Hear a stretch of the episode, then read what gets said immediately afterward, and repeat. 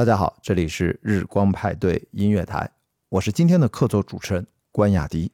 啊，开头简单做一个自我介绍，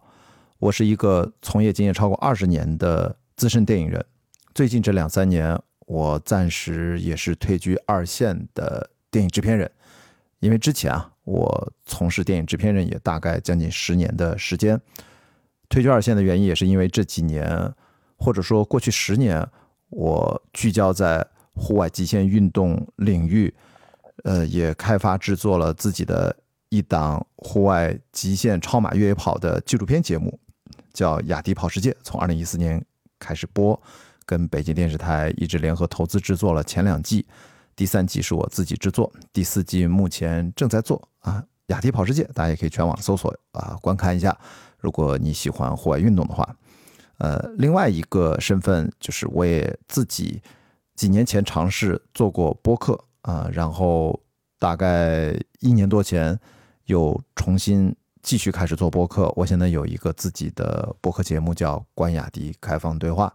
主要内容也是跟电影有关，也是我跟我身边很多各行各业的朋友的长对话，大概是这样。那我今天来。客座主持来做一集日光派对音乐台。我受到邀请的时候，我之前其实对这个系列不是很了解。哦，原来二零就简单跟我讲，哦，你就推荐你喜欢的歌。哎，然后我一看这个目录，我脑子里面第一反应出来的，我说我就不推荐歌了吧。我说我来给大家推荐。应该说，我最喜欢的一部电影原声音乐作品，呃，几乎没有之一啊。嗯，我应该说把它排到我的首位吧。所以我的第一反应是想跟大家聊一聊电影音乐，这应该是我童年个人兴趣爱好里面非常重要的组成部分。所以呢，我今天就开门见山啊，直接跟大家聊，我今天要给大家用一种。我小时候曾经非常熟悉的方式来跟大家分享一部电影的原创电影音乐啊，就是呃迈克尔曼导演的《最后的莫西干人》啊，这部电影哇，突然意识到整整三十年前的一部电影，它在我的童年留下了嗯青少年时期至少 不可磨灭的印象。一直到大学啊，我进了电影学院，然后又会经常的反复去看。哎，总之这个电影对我留下的印象太特殊了，特别是它的音乐啊，我每次听到这个主旋律响起，我相信应该有很多人吧，很多人非常熟悉这部电影的主旋律的音乐。我觉得，呃，一听到它，可能脑子里面都会出现丹尼尔戴刘易斯。啊，非常消瘦的面庞啊，他的那种啊，就是抗争精神、追求自由奔放的那种形象气质，当然是他非常勇敢啊、独立。我觉得我现在一想就心潮澎湃啊，有点小激动。那这是这部电影的魅力啊，包括里面主人公形象的魅力，更加是导演的手法的魅力啊，给我绝对是难以磨灭的印象。啊！但是今天我们就从音乐的角度来重新理解下这部电影。啊，想这个这个主旋律，大家已经应该是非常非常熟悉了啊！我今天可能会用一个为什么说比较特殊的方式来跟大家聊呢？就是我小时候特别喜欢听一种电台收音节目，叫电影录音剪辑，好像现在都已经没有这种。呃，节目了，只有在当年电台特别流行的时候有。我今天呢，可能就会，呃，或许就像现在大家一样，直接听到背景，我会直接放他的电影原声专辑的音乐，然后来跟大家谈谈我他很多段的一些感受。还有一种方式呢，就是借用电影录音剪辑的方式，我直接跳切到这个电影的片段，让大家直接听一听，不只是电影音乐啊，从电影专业的角度，电影声音。啊，整体上我们来倾听一部电影的几个片段，来感受一下，好吗？因为电影音乐是电影声音的一部分。好，那我们在今天正式介绍今天这个内容的之前，我觉得还是还是给大家介绍一下这个电影的整体的大概的历史背景。因为这个电影，你要不了解这个背景，你直接看这个故事吧，有点受损啊。我还是补充一下，因为这个电影主要是关于啊英法殖民者在争夺美洲大陆啊殖民战争时期发生的故事。因为片名叫《The Last of Mohicans》，最后的墨西哥人啊，墨西哥族部族啊，这个部族实际上是很多。当地的原住民的一个部落啊，所以他主人公讲的就只剩下这三个人了啊。严格意义上，这其中有一个还是被收养的一个白人，但这个部族呢，墨西哥族就剩他们三个人是这个影片的重要的主人公。当然，丹尼尔戴刘易斯就扮演的是这个被收养的白人的儿子。那个这个背景呢，其实主要是在呃哥伦布啊发现了美洲大陆之后。原本属于人家 印第安人的这广袤的一片富饶的土地啊，就再也不平静了。之后的几百年，基本上就是传统的几个欧洲列强啊，都跑来这儿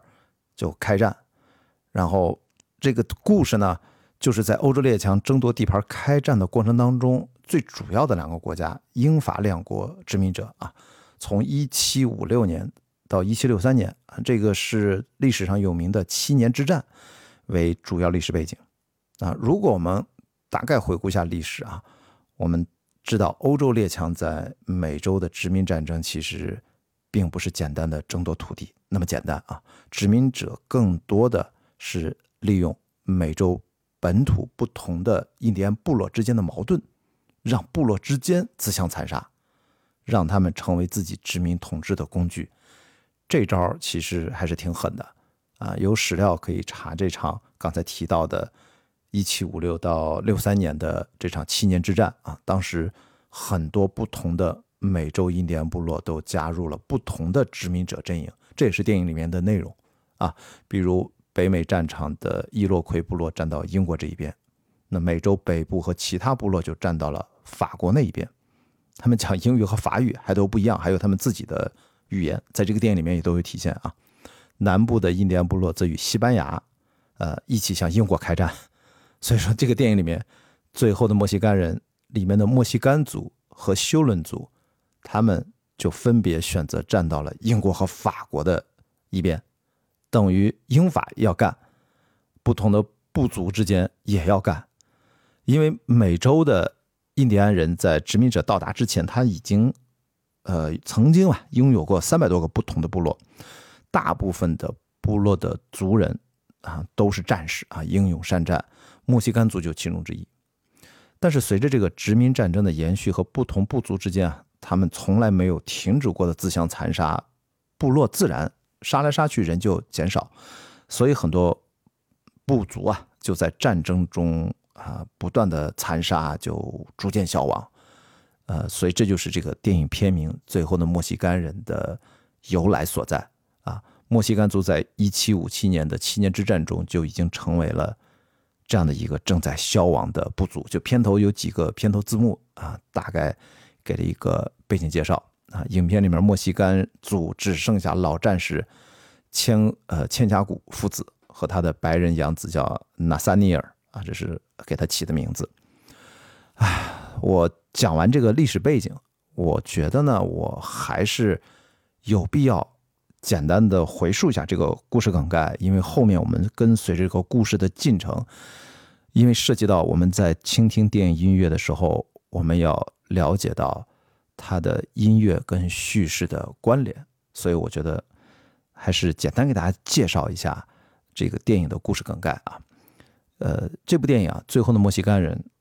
其实它是最早改编自美国作家啊詹姆斯·菲尼摩尔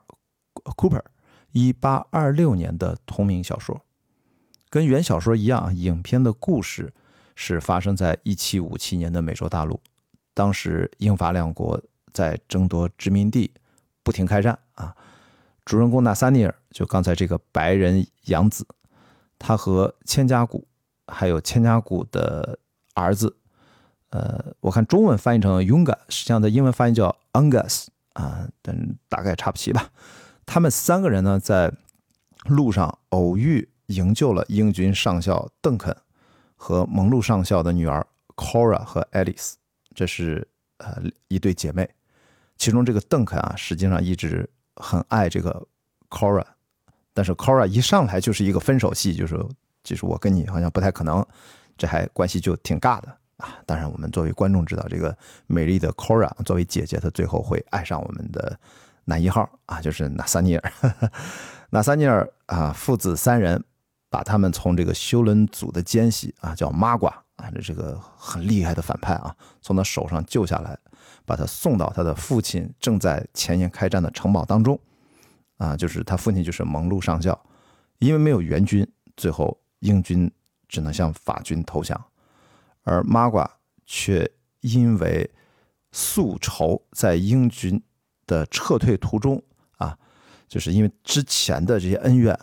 继续带领休伦族人进攻英军，不讲武德，并且直接手刃杀死了蒙路上校。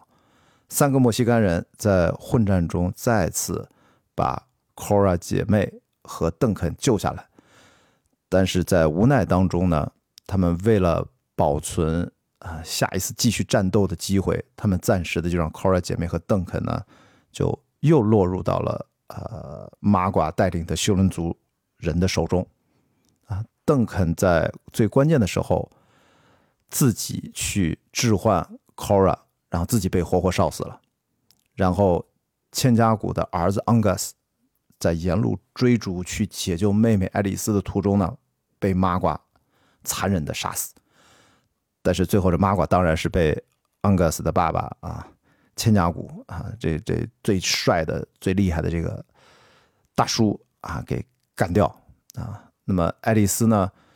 其实跟安格斯在一路上产生了这种爱恋的这种关系。呃，爱丽丝看到安嘎斯死了，她自己也跳崖了，所以最终活下来的就只剩下千家谷老人和他的白人养子。啊，呃，还好女主人公还活着。那那么为了这这这这么来看啊，就为了整个报仇也好，还是很奇怪啊，就在这个真正的。殖民呃，真正的殖民者之间的斗争当中，部族之间打来打去，最后你会发现，哎，千家谷他成为了最后的一个墨西哥人。所以说，这个最后的墨西哥人，片名说的并不是我们的白人演员扮演的主人公的白人养子，指的其实是千家谷。好吧，这就是大概故事就是这样。我觉得。并不是特别复杂啊，其实中间有很多场动作戏，音乐的变化也非常丰富。好，我们现在啊，然后来重新听一下这部电影啊最重要的主题曲。哎，我很奇怪啊，这这张电影原声专辑一共有十六首曲啊，其中包括一首很短的歌，我也不知道它是按照什么顺序来排列，但是他把这个。主题曲呢，两分四十六秒的这个主题曲放到了第九位，叫《Top of the World》，中文名怎么翻呢？叫《世界之巅》啊。那它跟这张专辑的第一首啊同名的一个主题主旋律只有一分四十四秒，略略不一样啊。我们来听一下这个两分四十六秒的版本。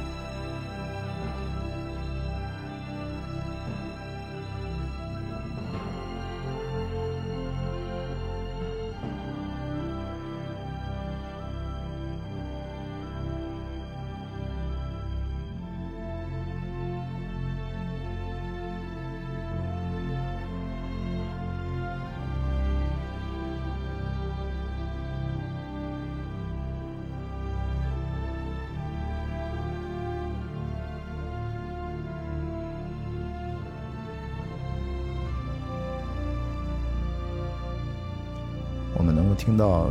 这首两分四十多秒的《世界之巅》的主旋律，比影片开始的片头的主题曲有了更多的整个交响乐的延展。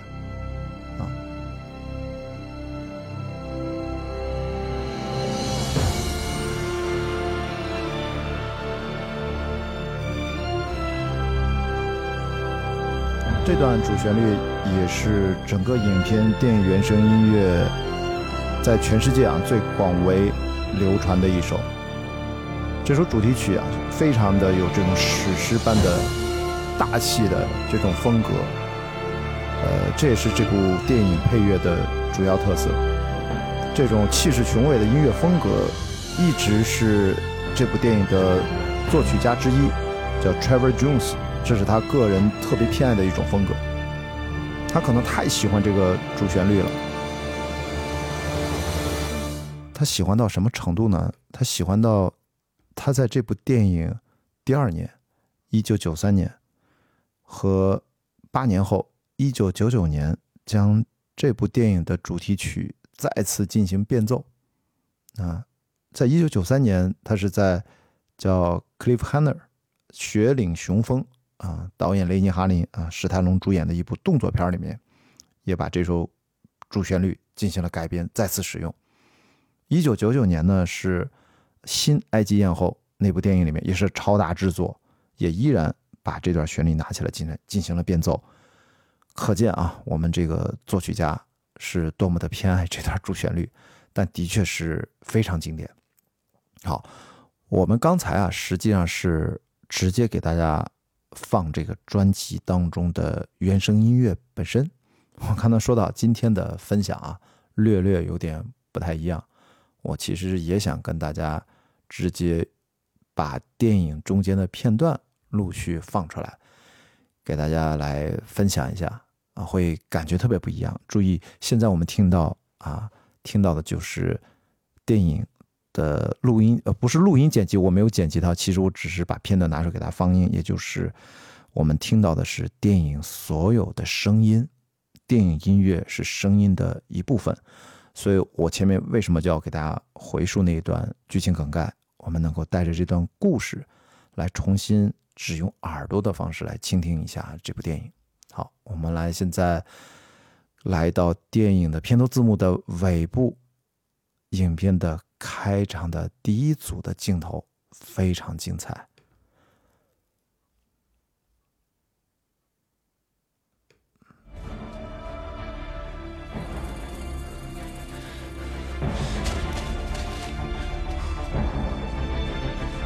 现在大家听到的是影片开场的一段经典配乐，名字叫《猎鹿》，非常有动感的。提琴和鼓声啊，哇！三位勇猛的墨西哥战士在丛林中穿越，这画面镜头非常美，致敬了很多经典的电影画面。打击乐会越来越强，然后逐渐的会被弦乐所取代。这段试听非常非常完完美。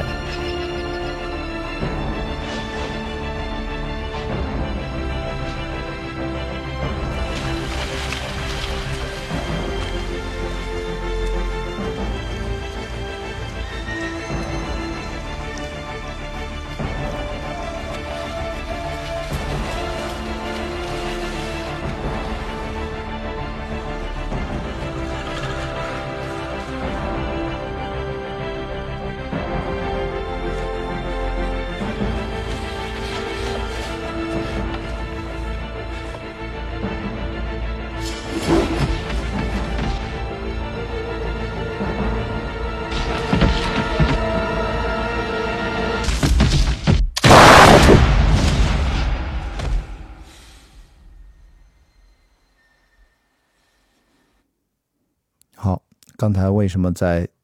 枪响打路之后，我才把这个声音停下来？大家是不是还能有听到一丝丝的做了一个效果器的声音，就像那个被击中的鹿的一丝哀鸣一样，配合着那个鹿倒下的声音。好，我把它暂停到这个地方。啊，这就是我跟大家讲，如果我们把音乐，呃，不不是把它单独拿出来听，放到影片的片段当中啊，它会整体的感觉，我们会听到音乐和声效、声音效果。有呼吸声、奔跑的声音，然后有各种复杂的混录的各种的声音效果混到一起，啊，感受是截然不同啊，动感非常强。这段开场我觉得就适合直接放电影的片段，啊，后面会有很多段啊，我都是以直接放电影片段的方式，我已经选好了位置给大家来听一下。那这个地方我还觉得有一个重要的背景信息，还是跟大家呃提一嘴吧。啊，有关于这部，刚才我说到这个电影是根据一个小说改编的啊，就是刚才提到，就美国作家詹姆斯·菲尼摩尔 （Cooper） 啊，创作于一八二六年的一个小说啊，同名小说《最后的墨西哥人》。其实呢，这个小说严格意义上来说是作者在创作了一个故事集，叫《皮袜子的故事集》五部曲的第二部分。它故事讲述的是。主人公青壮年时期正好赶上英法殖民战争时候的冒险故事。你看，呃，这个讲墨西哥最后的墨西哥人之间的不足，人家其实是一个整个五部曲当中的一小段儿。现在看啊，那个皮袜子的故事集，它最多是个二流小说，但没有关系啊。电影行业从来都是二流的小说才能改编成 一流的电影，甚至三流的小说更好，因为。嗯，最经典的，比如说《教父》啊，《教父》原小说就是一个相对来说比较二流的小说，但是所以说文本不重要，电影最重要看那个导演他脑子里面想象的给大家呈现出的那个世界是什么样子的啊。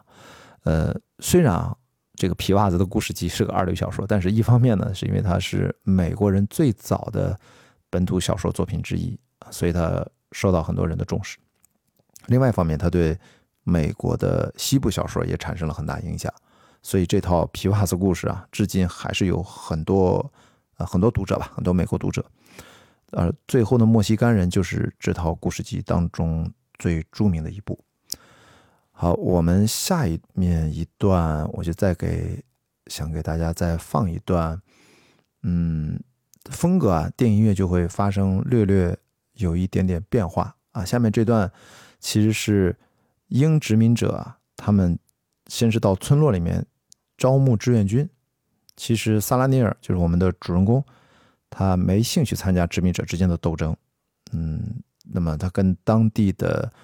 呃一些族人一起开始游戏啊，有一个短暂的呃一个快乐。但这段呢，声音为什么说不同呢？就是前面是很宏大的史诗般的弦乐，但是在这一段里面，我们能听到一段。有电子合成器音色为主的欢快的音乐啊，但是镜头一转呢，随着邓肯上校的第一次出场，就是 Cora 的前爱人，其实就是男的看上女的，这女的其实没看上人家。这个邓肯上校一出场，音乐就开始调性就变得深沉严肃啊。呃，这个后面呢，邓肯在还拿出这个 Cora 的照片来看的时候，其实里面暗含了后面。很重要的一段感情的主旋律，就 Cora 的主题在里面的一小部分的变奏，所以说这段是又庄重严肃啊，但是其实又很细腻，好吧？我们来准备看一下这一段，然后找一下，好啊，对，来我们听一下这一段。对，这段就是玩起来了啊，很欢快。大家听到这个合成器的声音，哎，声音戛然而止，邓肯出场。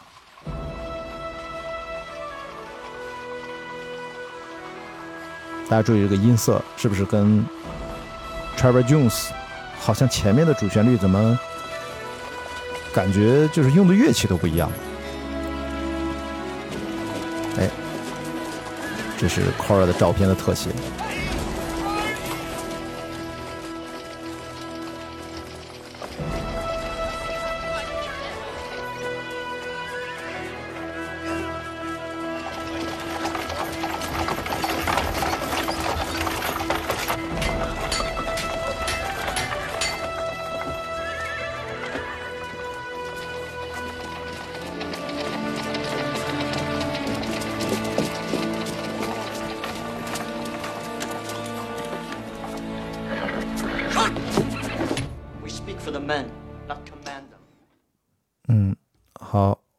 听完这一段，我再给大家简单介绍一下影片最重要的、最有魅力的男演员丹尼尔·戴·刘易斯。我刚才说到，他在我童年啊，这部电影留下了不可磨灭的印象，当然就特别就包括这个丹尼尔·戴·刘易斯。我第一次认识这个男演员，不是通过这部电影，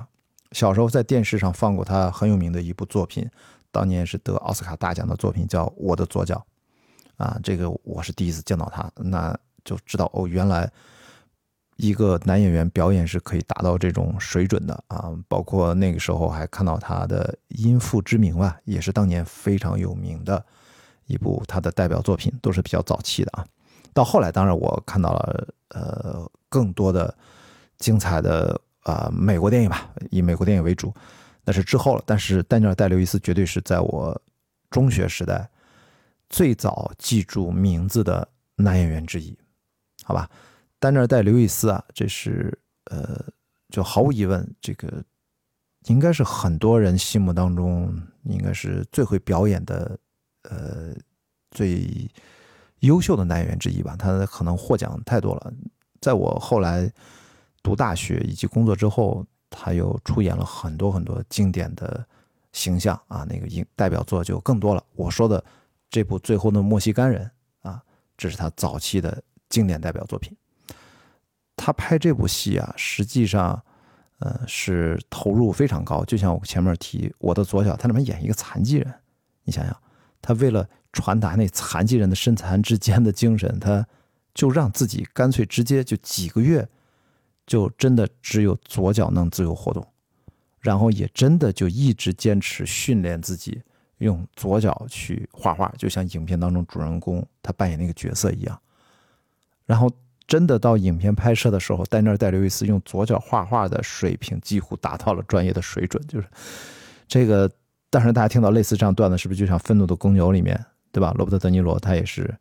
完全就让自己变成那个角色啊，拳击水平也非常高了，才去拍《愤怒的公牛》。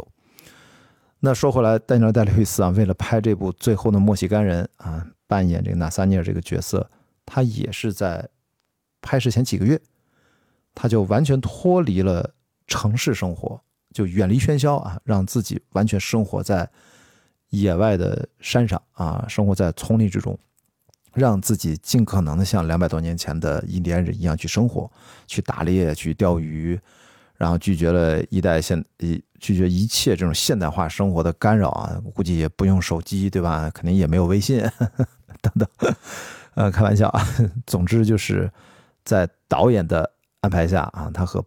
呃扮演千家谷呃父子不是还有那个 Angus 啊这对父子，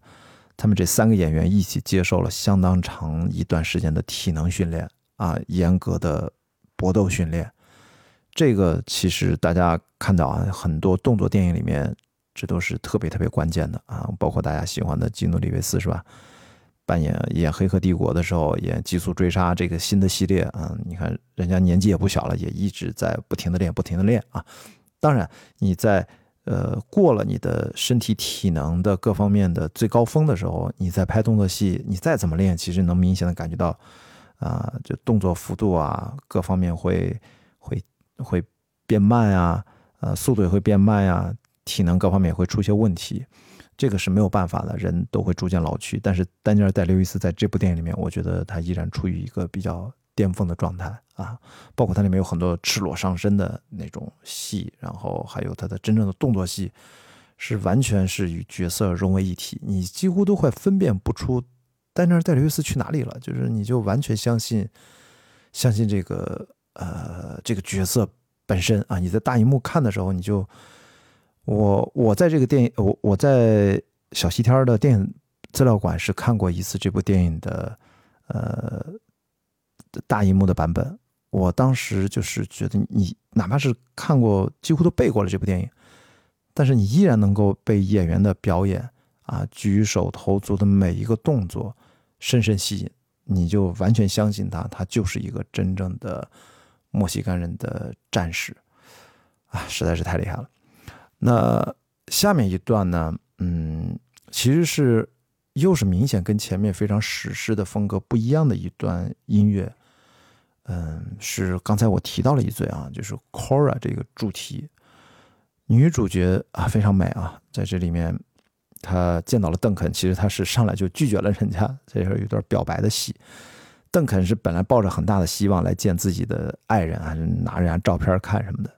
表达了表白了之后呢，Cora 就委婉的拒绝了，就是我们没法超越那个什么友谊之上的那一部分，我们到到达不了那一啊 Beyond the friendship。然后这邓肯就很郁闷，说那爱情不都是应该先拥有彼此尊重啊友谊，然后之外的部分是在一起了之后再慢慢发展嘛？你看这不很多现在直男是不是也有这种想法？啊，反正呢这段配乐，嗯，它就跟之前大家听到的主旋律的那种大气的。呃，男性气质十足的音乐风格就特别不一样，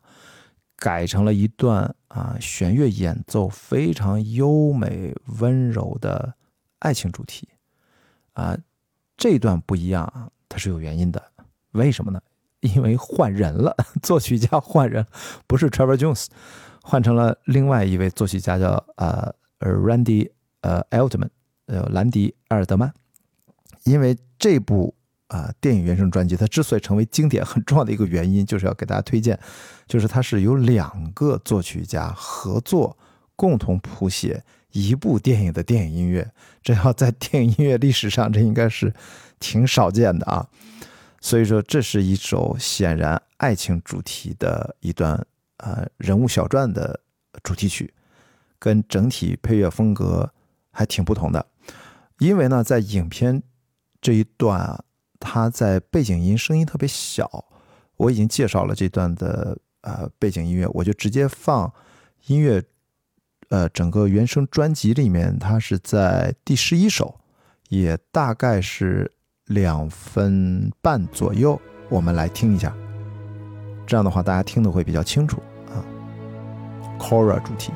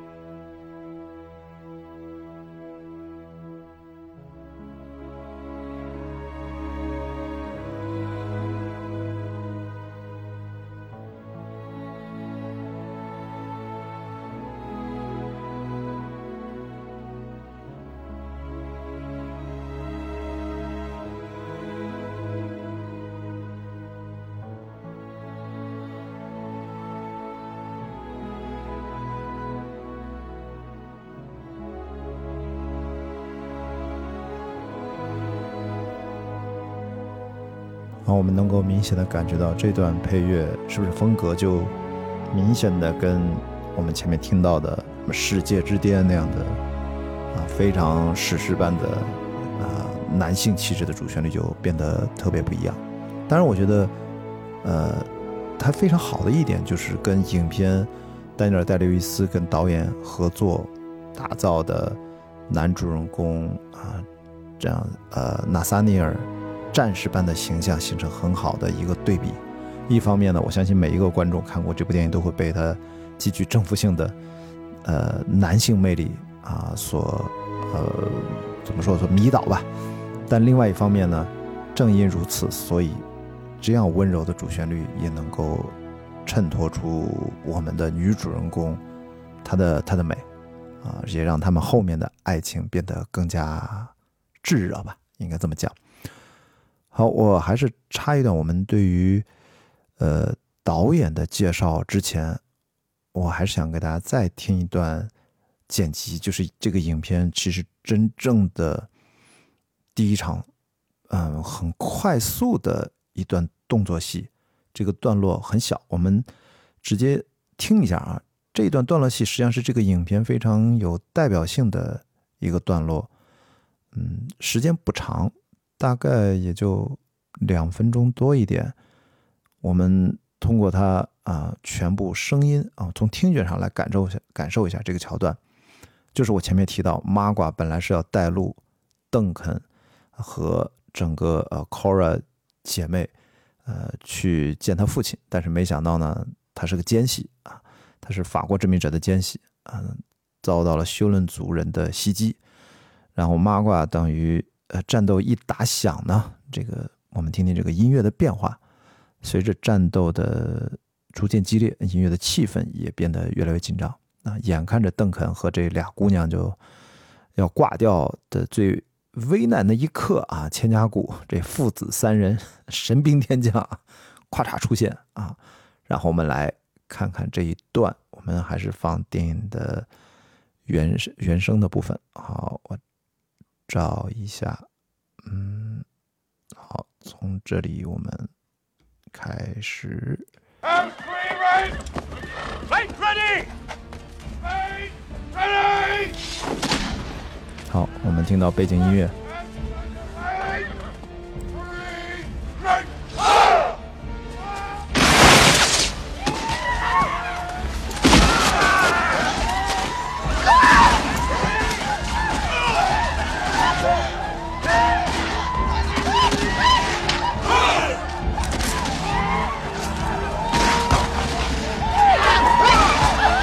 大家能够听到鼓声，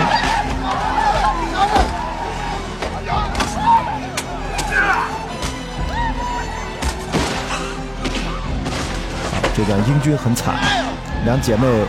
没有任何反抗能力，蹲那儿瑟瑟发抖，节奏越来越紧张。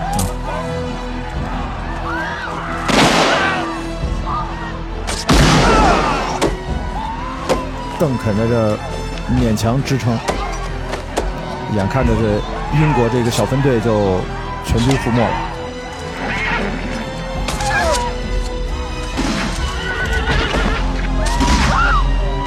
好，再次递进这个紧张关系，再次向前推进。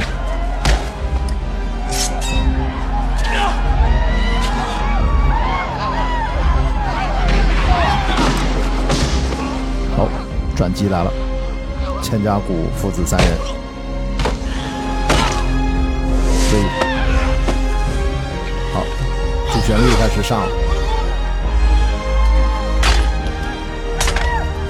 整个交响乐团的气势就出来了，三个人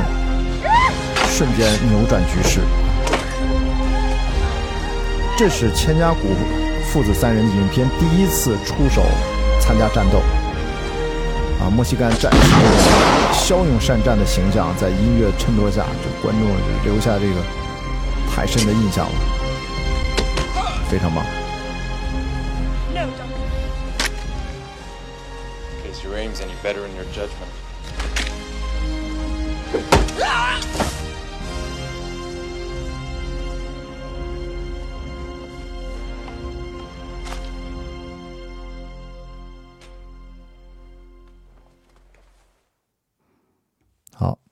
这一段是导演小试牛刀，给你展示了一个短平快的战斗场面。所以呢，这个导演了不得，我真的这是我这么多年一直特别偏爱的一位导演，还是要跟大家呃介绍一下这位导演啊，因为很多影迷已经非常熟悉迈克尔曼导演。呃，我觉得有些不知道的朋友，我们就简单说一下他，呃。一九四三年生人，老同志了，这比我爸都大六岁，那这都今年都快八十了吧？七十多岁老同志，他绝对是一个奇才啊！从影到现在，这都几十年了吧？四十多年，他是制片人、导演、编剧，能写能导啊，能够监制电影，而且呢。慢工出细活，他其实他导演作品没有那么多啊，到现在也就可能十几部作品吧，没有没有那么多啊。呃，一九九二年这一部《最后的墨西干人》，应该是说是他在八十年代的成名作之后啊，应该是《捕猎人》之后，再次拍大银幕的导演，呃，导演作品啊，非常成功。他之前其实，在电视行业摸爬滚打，还有拍广告行业摸爬滚打很多年。拍这部大电影作品的时候，他真的是啊，把追求每一个细节做到完美，特别就是把丹尼尔戴刘易斯这种 本来他就是满脸的学派气质，就那种方法派也好，体验派也好啊，然后就是导演对细节要求越苛刻，然后这个演员他也能够接得住，他也去拼，哎，所以我觉得这两个人遇到。在一起拍电影，我真觉得是一个很好的天才之间的较真儿啊！往往这个时候会容易诞生杰作啊。呃，大家后来都知道，迈克尔曼在影史下另外一个经典的作品，就是在这个电影的三年后，一九九五年拍的《Hit》导火线。那中间那场载入影史的经典街头枪战，人家真的是当时把英国空军特种部队的军官现场来做战术指导。就规划这个，呃，枪战一个大的连续的枪战场面，他大概整个筹备那场戏就大概用了半年的时间。这个你想想，所以说这个导演真是拍电影，我觉得，我觉得把他们电影作品啊当成像我们今天就拆开了揉碎了去去呃享受它啊。虽然它是主流娱乐作品，它不是什么那种呃艺术电影啊，进入电影史啊，挑战什么视听语言的那种。呃，前沿的探索性的不是那种，但是我觉得从啊主流娱乐的角度来说，它绝对是啊都是经典作品，包括九五年这个《导火线》啊，还有我们今天这个《最后的摩西干人》。呃，我所以说刚才大家听到啊，这个音乐风格结合这些动作戏，是不是就能感受到导演他作品当中啊，刚才那小小的那一段两分钟，其实就已经能够体现出迈克尔曼导演他特别擅长的就是塑造男性。的英雄形象，啊，他的音乐作品，他的电影的手法，都是一切都是为了塑造和烘托男性的英雄形象。那听完这一段，我紧接着啊，我们来看这场戏，再往后没几分钟之后，啊，等于父子三人啊，墨西哥最后这仨救下来邓肯和俩姑娘，啊。千家谷父子他们决定啊，呃，帮这几个人把马给轰走了啊！一看那几个人不明白，您干嘛把马弄的？因为马马蹄印太容易被追踪。他说：“我徒步带你们离开这个地方。”决定帮着邓肯把这两个姑娘送到他在前沿打仗的父亲那儿。那么走在途中的时候，我们来听一听这段音乐的处理啊，来听一下啊，好，来，哎。Unless Ollie, you'd rather wait for the next year on war party to come by. 好，他们决定快速离开，非常低沉的、低沉的弦乐啊。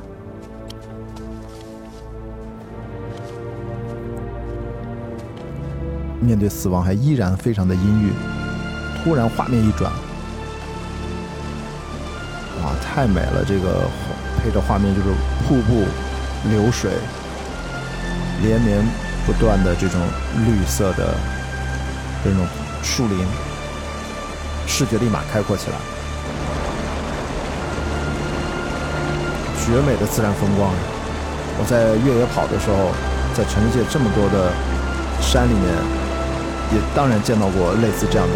美景，但这么漂亮的瀑布很少见。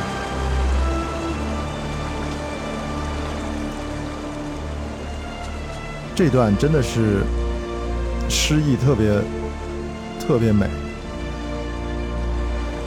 在这个地方也对 Angus 对对妹妹爱丽丝也第一次铺垫了他对她的感情。Scout, I'd like to thank you for your help. How much further is it? Night and a bit.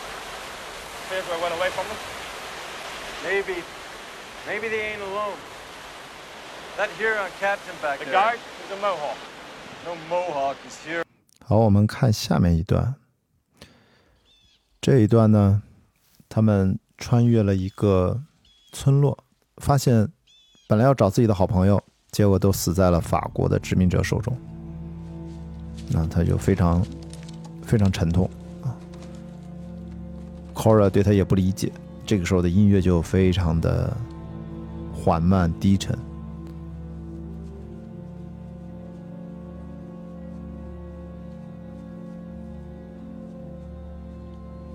我们来看看他是如何用音乐来表达这种音乐和忧伤。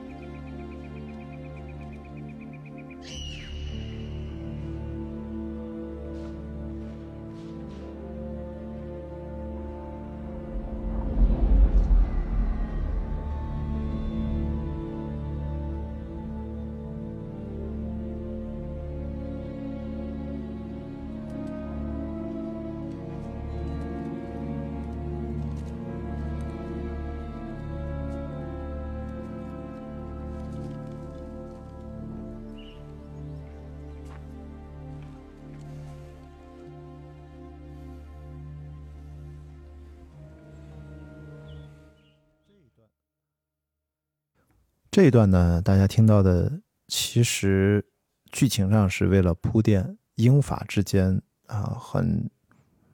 很多年的这种冲突啊，他们都是来真的啊，然后还彼此进行对平民的屠杀啊，其实这是一段铺垫，所以我们就能够明显的啊听到这几段音乐啊，呃或者刚才听到的这两段音乐啊，它是两种截然不同的风格。啊，一种是充满了男性魅力、大气十足的史诗音乐，啊，主要是古典的管弦乐演奏为主。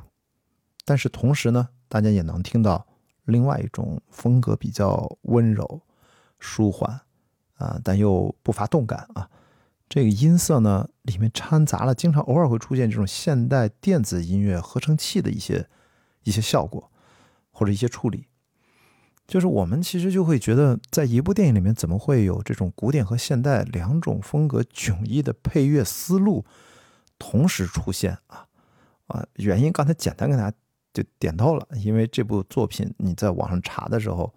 音乐作品它就是两个作曲家等于独立各自完成各自的配乐部分，然后交给导演，而这里面分先后啊，我在后面会给大家陆续讲，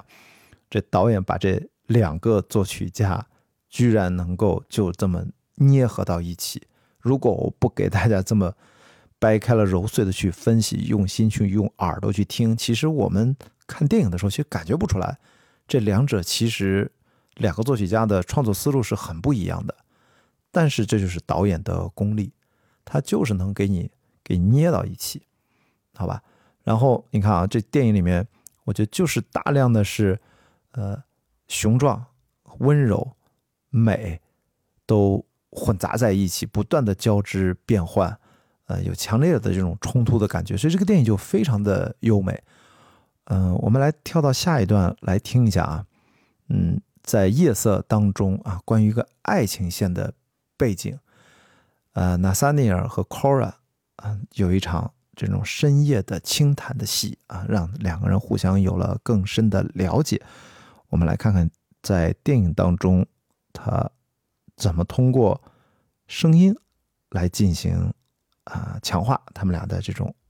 爱情戏的铺垫？那我们来听一下。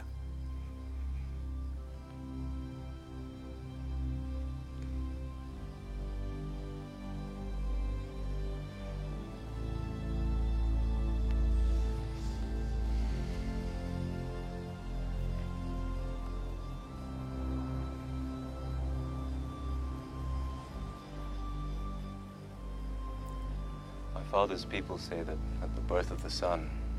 and of his brother the moon, their mother died.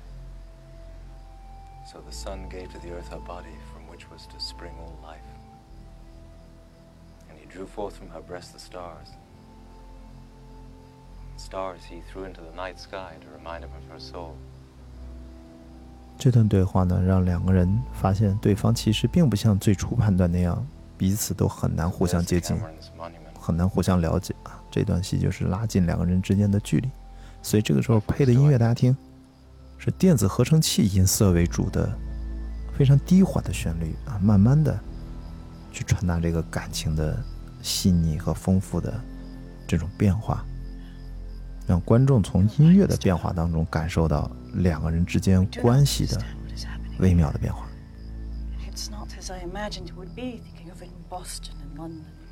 Sorry to disappoint you. No, on the contrary. She's more deeply stirring to my blood than any imagining could possibly have been.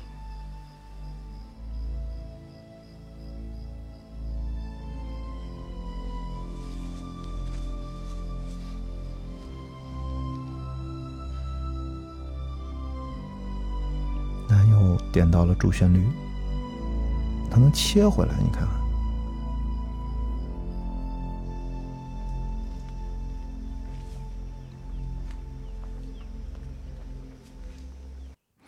好，这是一段，然后我们紧接着啊，我们来听听，就在这一段之后不久啊，那萨尼尔终于把把这他们这姐妹俩还有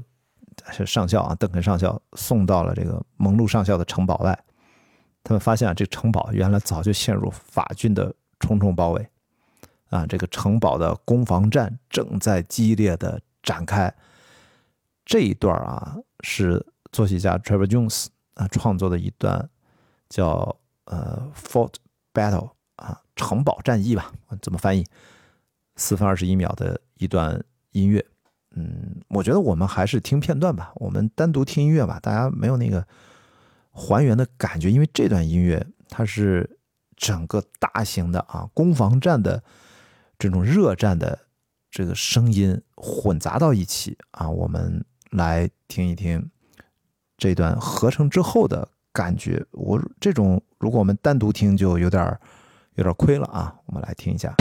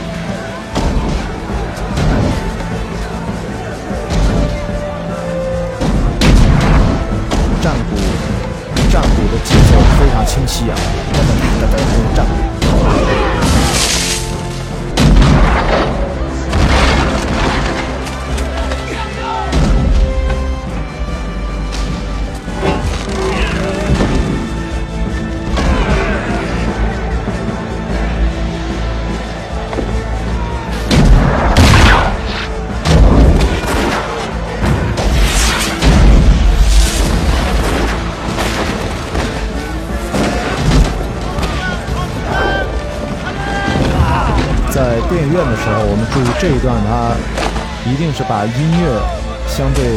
混录的时候会放到相对靠后一点的位置，要把人声效果、爆炸音效放在前面一点，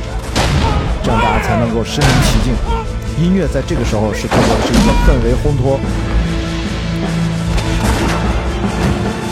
声音非常丰富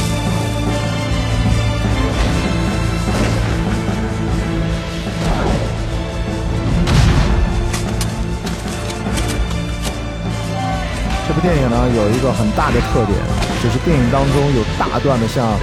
刚才给大家听到的，完全是靠视听语言来叙事的这种段落，无论是战斗场面，还是现在大家听到的战争场面，没有对白，几乎没有对白。这是电影的魅力，大家通过画面，通过声音、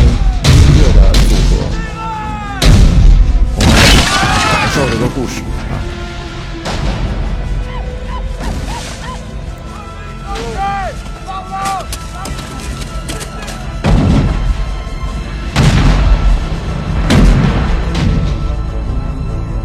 好，这个时候镜头一切，远离炮声，为什么呢？是因为主人公带着两姐妹，她们走水路，用小舟慢慢的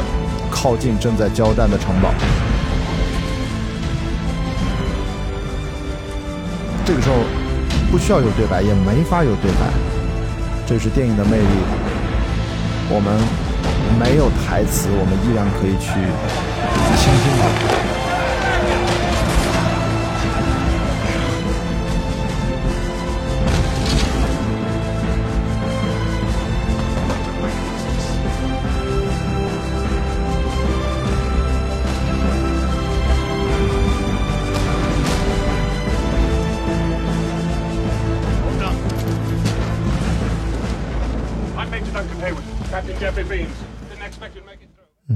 这一段大家能够明显的感觉到电影的魅力，就是所有的声音要特别有层次的轰炸你的耳朵，然后同时你也看到视觉的画面，各种的复杂的场面调度，啊，所有的人物的表演，啊，它是完整的一体。所以这个时候，音乐只是声音的一部分，在这么嘈杂的整个战争场面里面，我们还能够啊隐隐的感觉到这个音乐，电影音乐带给我们的情绪，它就是一个指引，是一个引导着你看到我们主人公和这个故事推进的这样的一个方向。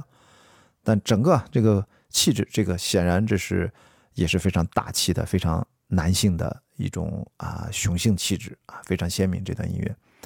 所以呢，我刚才提到了啊，这个电影音乐有两位作曲家分别创作。我们先介绍，先介绍第一位吧，Trevor Jones。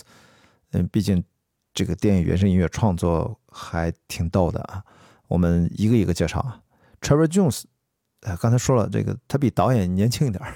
刚才那导演比我爸大六岁啊。这个 Trevor Jones 跟我爸同年的，也是一九四九年啊，出生在南非啊，也是多才多艺的创作风格特别多变的一位作曲家。他小时候啊，他家对面就是一个电影院，所以他就从小看电影方便，真正在电影熏陶下。这个我自己对面从小长大没有电影院，但是我们家周边有各种的那种老式的电影院，都是我也是炮打的地方啊。这点上，很多热爱电影的朋友，可能跟我年纪相仿的朋友也会有这种体验。当年我们就是泡在电影院啊，泡在录像厅混大的啊。所以呢，说回来，呃，Trevor Jones 他从小就被电影音乐的魅力吸引，呃就是在自己家 街对面那个电影院里面啊度过的所有这些美好的时光，都激发了他最后一定要啊要从事音乐啊，要从事电影音乐的创作。他在十七岁那年啊就获得了英国皇家音乐学院的奖学金，然后进入到英国国立电影学校进行电影的学习。经过整整十二年的电影专业学习之后，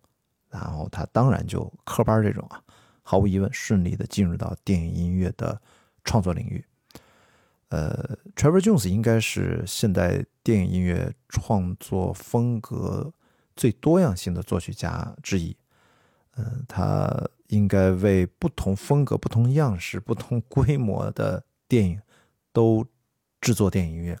啊。不同规模就是从低成本的小制作。到好莱坞的这种啊大制作，包括这个最后的墨西哥人，毫毫无疑问是个大制作啊，他都涉及。最早呢，呃，Jones 在好莱坞也是给电视剧写配乐，直到一九八二年，他给一部电影有机会写了配乐之后，他小有名气，之后他电影的作曲的数量才开始增加。呃，之后的大概这几十年吧，反正最近他应该没有什么代表作了，在他。八九十年代的时候，包括两千年左右，他的每年至少呃两三部作品吧。其实作为独立创作啊的角度来说，其实工作量也不小。但是我们都知道，有 Hans Zimmer 这种啊工作狂，他是给无数音乐，他有团队，他的工作方式就不太一样，他不是独立工作。呃，Hans Zimmer 他是一个人作为监制，呃，带了一批啊他固定合作的班底。然后发火，就是咱中国这个中国人一听就特明白，就是 Hans Zimmer 实在太聪明了，所以他的产量就很大。然后呢，呃，我们还说回来，Trevor Jones，他遇到 Michael Man 啊，我觉得最重要的能够促成合作的原因就是 Trevor Jones 他这种涉猎特别广泛的作曲风格啊，吸引了 Michael Man。啊，所以他们俩呃算是能够，我觉得这次合作应该是拿出了嗯在电影史上留得下来的音乐作品，也证明了我觉得 Michael Mann 的导演的眼光吧，应该这么讲。好，我们这是简单介绍一下啊，Trevor Jones 的大概的背景。下面啊，呃，这段也又要换到另外一个作作曲家啊，Randy Randy Elderman，他其实是非常擅长细腻的爱情戏的描写啊。我们来找一段，在这之后啊，你看我们的呃主人公跟 Cora 女主角已经顺利送到城堡。这个地方是不是也基本上影片进入到四十多分钟，可以发生浪漫的情感关系啊？这个两人之间的情感发展节奏到这也差不多了。来，我们来看一下真正的情感戏，除了前面的月色下的互相倾诉，到这儿又往前推进了一步。我们来看一下这一段，我们来听一听。对，跟大家抱歉啊，就是因为我在拉这个音量的时候。我现在也学习着缓慢把它拉上来。刚才开炮的声音突然就响了，我都被吓了一跳。所以说，呃，跟大家说声抱歉。好，我们来看一看这一段。I'm looking at you, miss.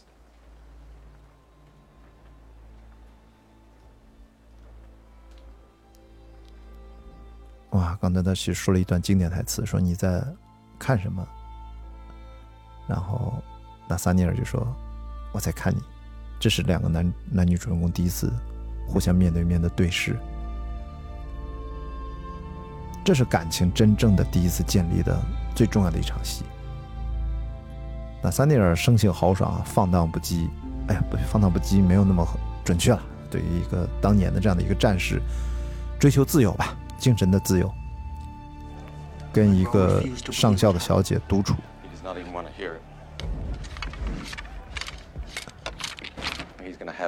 好，刚才那段是不是大家听到了一点一缕清新的电子合成器的音色啊？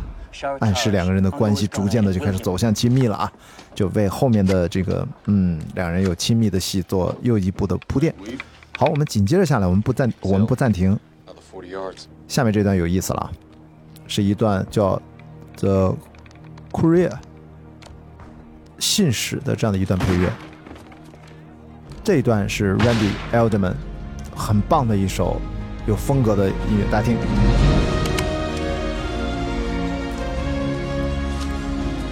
这纳萨尼尔用精准的枪法护送了信使脱离敌人的追杀，配了这段音乐。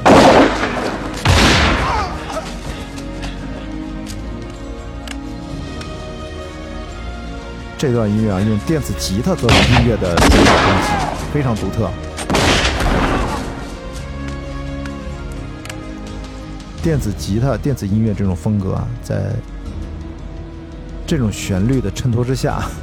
其实就反衬出这个英法殖民两军交战的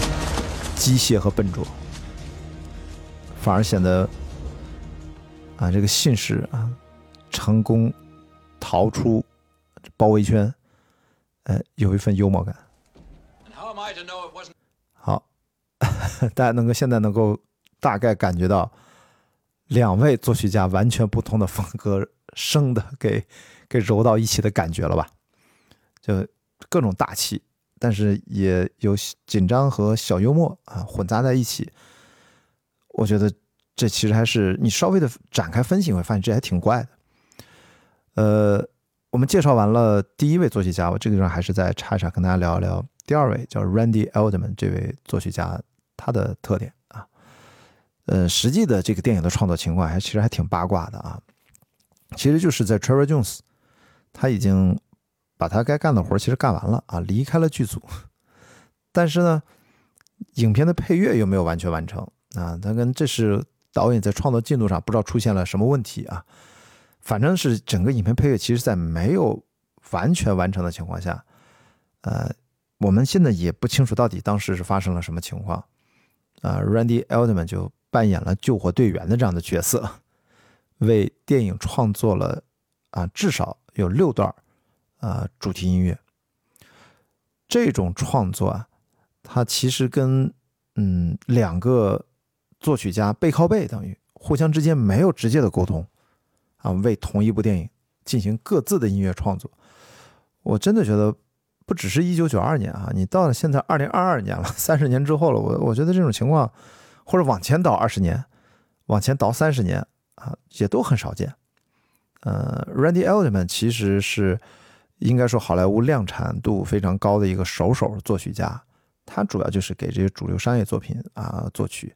呃，大家可能在那前后比较熟悉的就是，嗯，《上海正午》啊，成龙主演的，还有《上海骑士》，呃，为他谱呃为他这几部电影谱写过电影的主题曲，还有文迪塞尔的啊《极限特工》等等。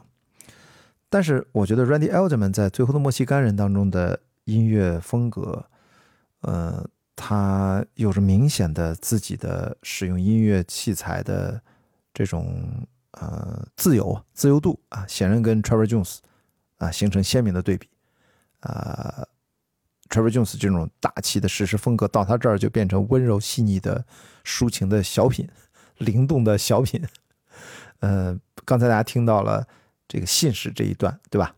包括之前啊、刚才我们前呢前面提到主人公的主题，就 Cora 这个主题是吧？我们单独还呃用电影原声专辑音乐的形式听了一下，呃，都是 Randy 来创作的，包括后面还有一个呃英军到达什么 English 什么什么 Arrival 那一段啊，也是他写的。这个电影里面是呃，如果从音乐专辑里面一共有十六首，其中至少有六首啊是 Randy 来写的。他的音乐风格呢更加偏轻快一些，嗯、大量使用这种电子合成器的音色来作为上面提到的几段音乐的主导动机，所以你一听，把这耳朵一立起来，你就能听出来，哎，这大概是是 Trevor Jones 写的，这大概是 Randy Eld 呃 Randy Eldman 写的，好吧？来，我们来看这个激情戏啊，这个激情戏，我在犹豫，嗯，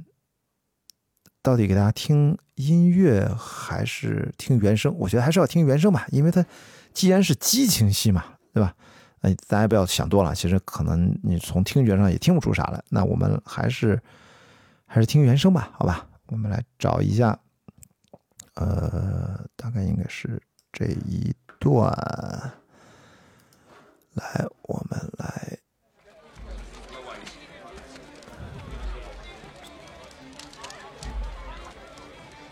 声音有点小，我大点声啊，大家去听听这个小提琴的声音。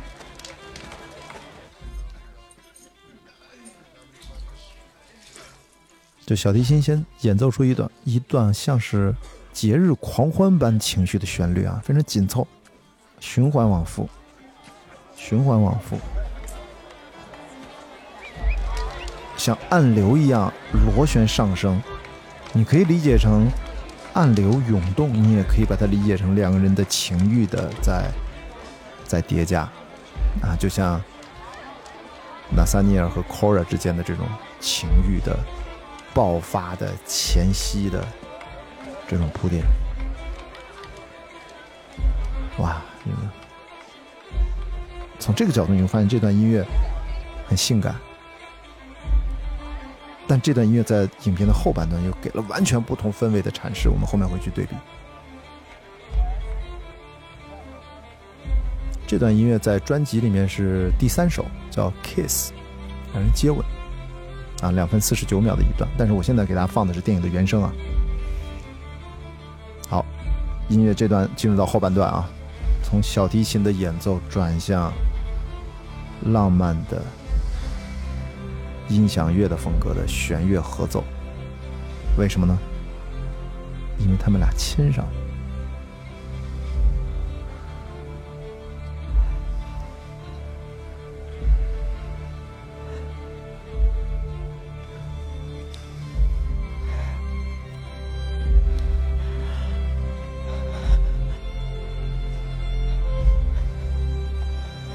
我已经把音量放到最大了，就这样了啊。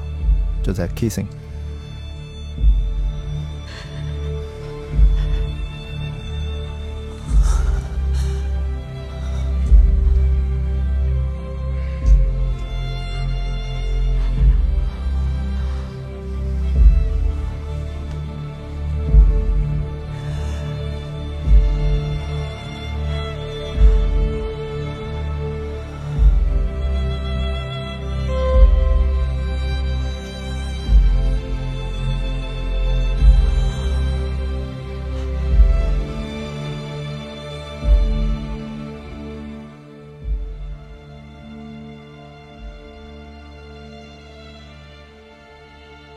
这个时候，画面出现了这张最经典的一个镜头，两人相拥在一起的一个侧面，然后结束了这段音乐。哇，我觉得这是影片里面，我觉得应该是，嗯，我觉得是浪漫的场景之一，因为后面有一个更加浪漫的一个场景啊，会跟大家分享到，是不是这段音乐？我觉得特别充分展现了 Trevor Jones 的创作特点啊，柔情的同时还能大气磅礴。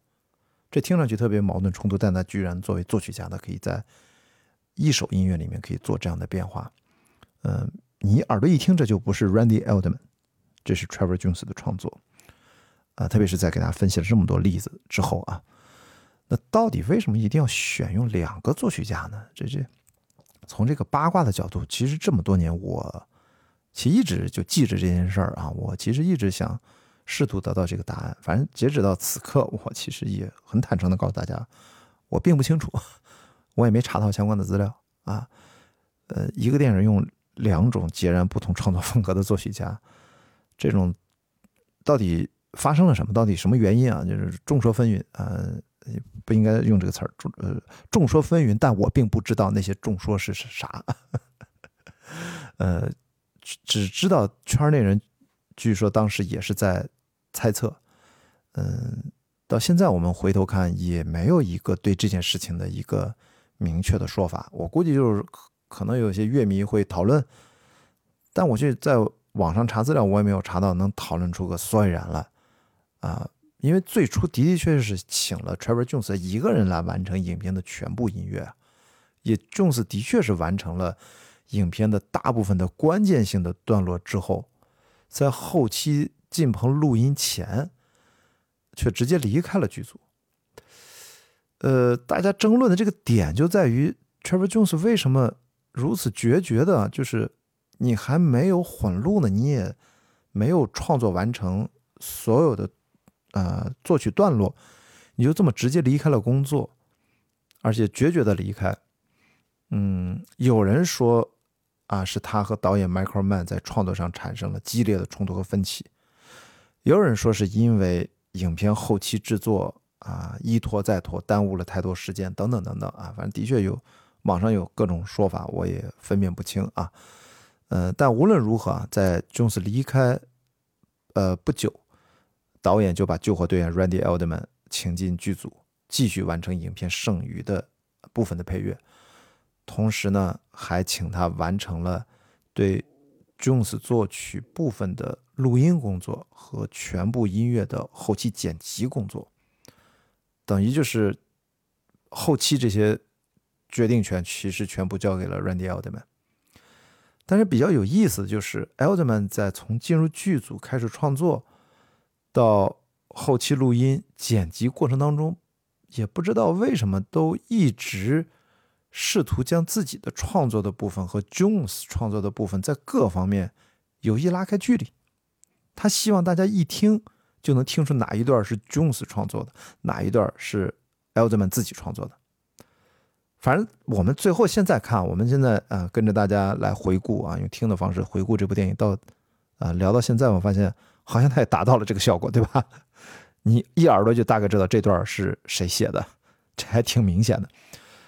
这个心态到底是为啥啊？这个咱真的不知道啊，咱真的不知道。呃。但是来，我们来看下一段 我不用说啊，大家自己听，大家就能分辨出来这一段到底是谁写的，还挺明显的。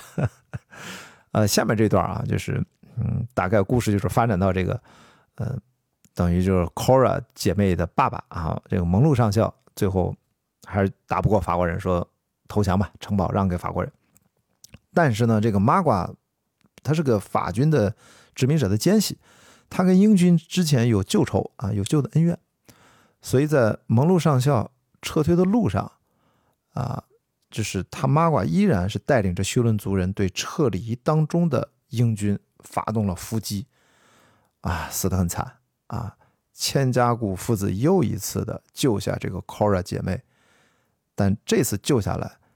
那没路可走了，跟邓肯一起夺船，沿水路逃去。来，我们来来听听这一大场戏啊！这一大场戏太精彩了。我我决定我们是从早一点的地方开始听吧。我们来听听这场这场战斗啊！这场战斗，呃，大概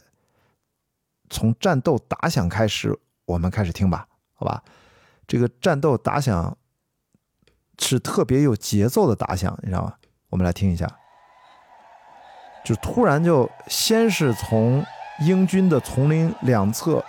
产生修伦族人的各种的啸叫，然后一直啸叫的声音越来越大啊，就开始起哄啊，开始制造这种声势。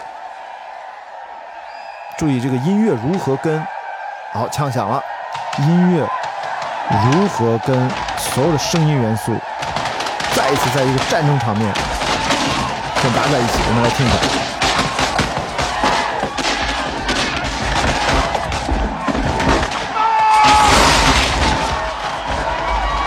好，正式发面伏击。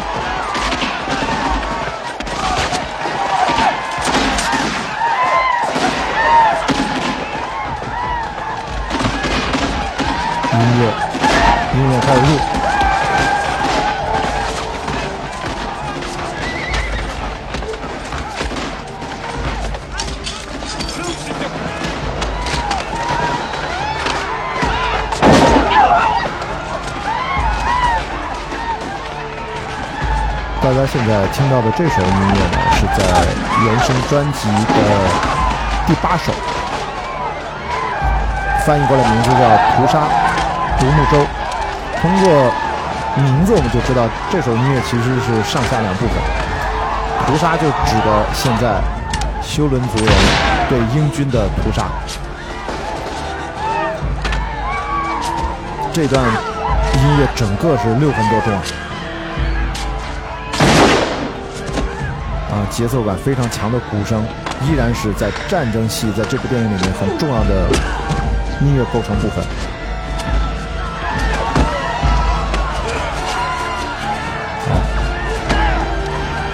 是不是听到一缕亮色，为什么？是因为我们的主人公父子三人又疯狂的高速的奔跑起来，在高速当中去作战，所以这个音乐马上就调性就起来了。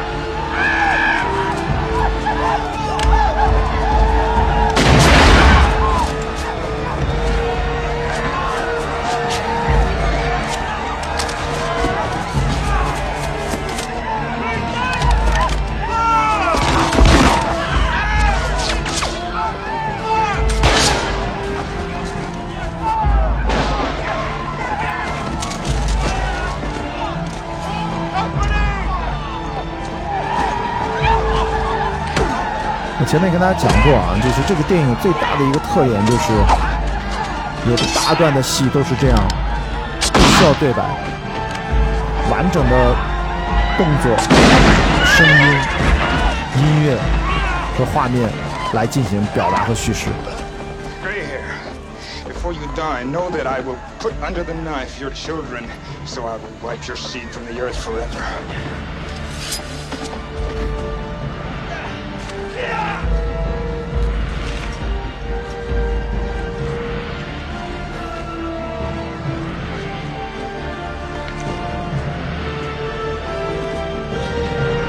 马褂来报仇，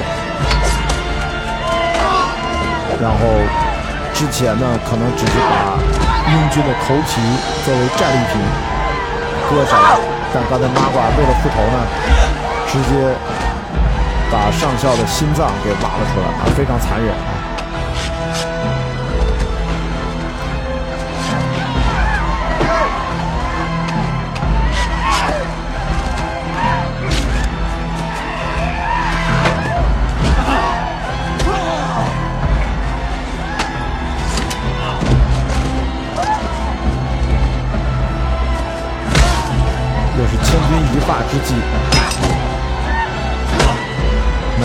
再次啊，把 Cora 救下来，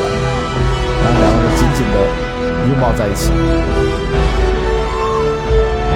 所以这个时候的主旋律要再响起啊，非常的卡点，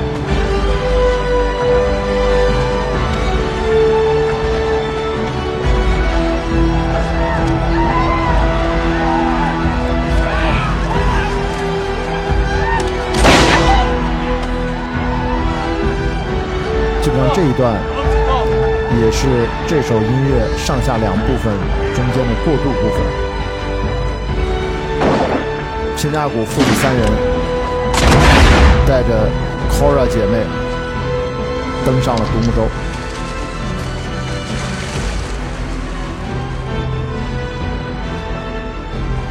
哎，这个邓肯也在啊，也在独木舟上。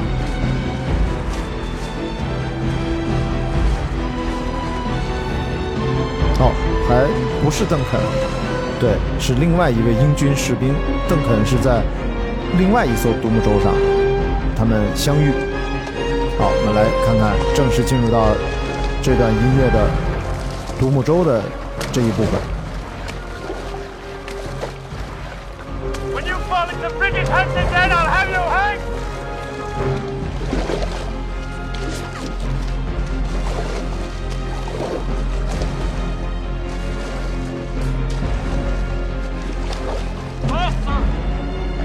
到了划船比赛系列啊，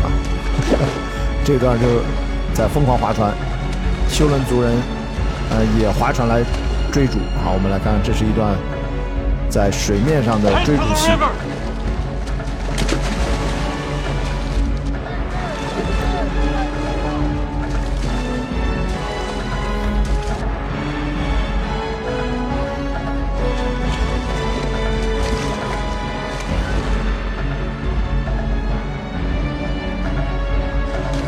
那这样现在听就很清楚了嘛。这一段毫无疑问是 Trevor Jones 的作品，而不是 Randy Eldman，对不对？这个是非常清晰啊，就是用这种啊非常雄壮交响乐的风格来渲染激烈的战斗场面的紧张感。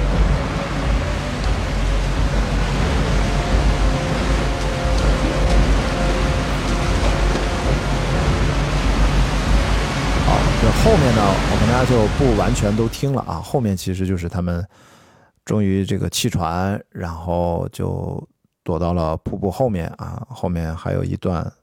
很重要的，跟大家一会儿再去分享。那在下面啊，跟大家就是分享另外一个呃一个关于影片的一个小花絮吧。啊，就是导演呢在拍这个戏的时候，嗯、其实还是有很强的这个环保意识和人道主义精神啊，就是他到底选在哪儿拍？因为 Michael Mann 在筹备这个戏，他挺想在纽约北部啊，就是原小说作者 Cooper 啊，他描述的那个地方啊进行拍摄。但是问题是，这两百多年过去了啊，这现在这个纽约这个北边这个纽约整个这个城市是世界上最工业化啊和不对，应该说最发达的大都市了。现在这个纽约城市发展，让原小说所描述的这个呃绿荫环抱的这个嗯山山山林景象已经完全不可能实现了啊，也不复存在了都。最后导演就只能把剧组就迁移到北卡罗来纳北卡罗来纳州啊北部的呃 Blue Ridge 啊叫蓝脊山脉进行拍摄，也就是在那个地方啊，呃，导演让整个剧组人员就是在大量的户外生存训练呀、搏击训练呀，呃，以及尽量还原美国啊呃印第安人和英法殖民军在啊十八世纪九十年代这些生活的样貌，尽量去还原啊。呃，但是在整个拍摄影片的过程当中，导演自己又强调不能损坏自然当中的呃花花草草。如果有谁违反规定啊，剧组直接就把他罚掉，把他辞退掉。呃，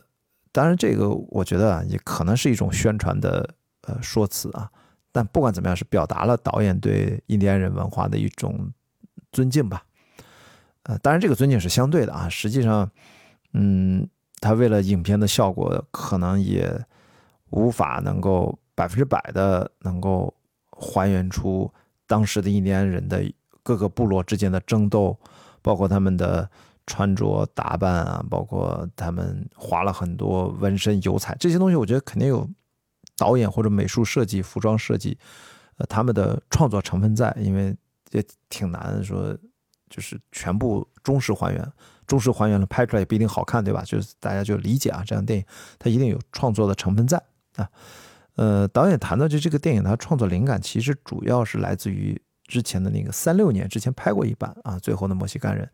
呃，也同样还是改编的 Cooper 的同名小说。呃，Michael Mann 不仅是受到了三六年那一版电影的剧本的影响，呃，原小说给他也是启发挺大的啊。Michael Mann 他尽量描绘出啊，十八世纪末美国啊。算土著吧，就原住民当时的生活场景，以及他也想表达这个啊原住民就是印第安人当时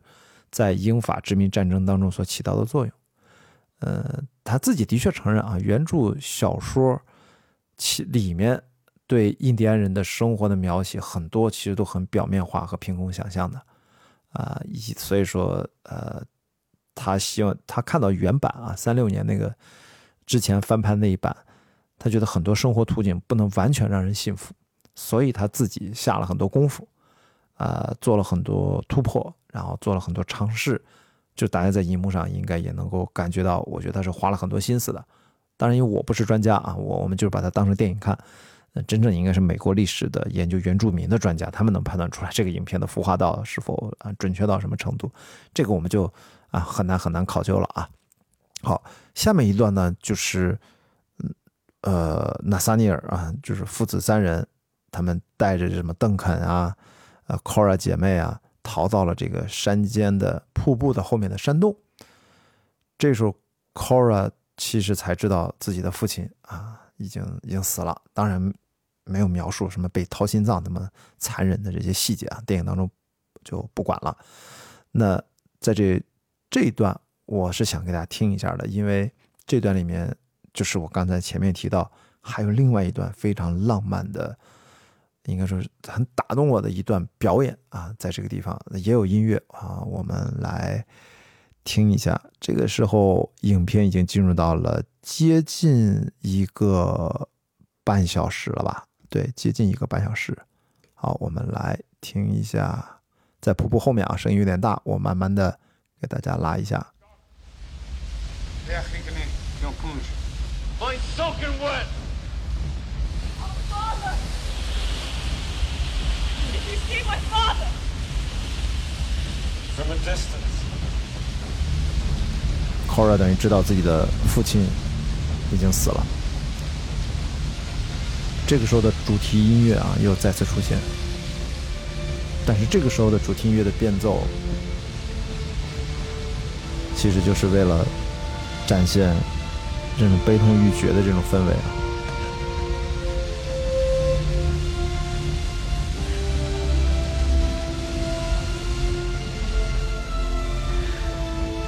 Say nothing to us.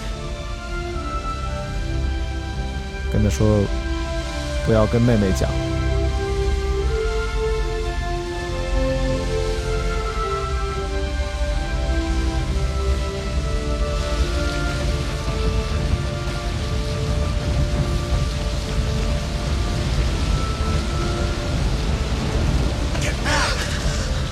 对这个地方给了爱丽丝差点从瀑布摔下去，这个时候又是 Angus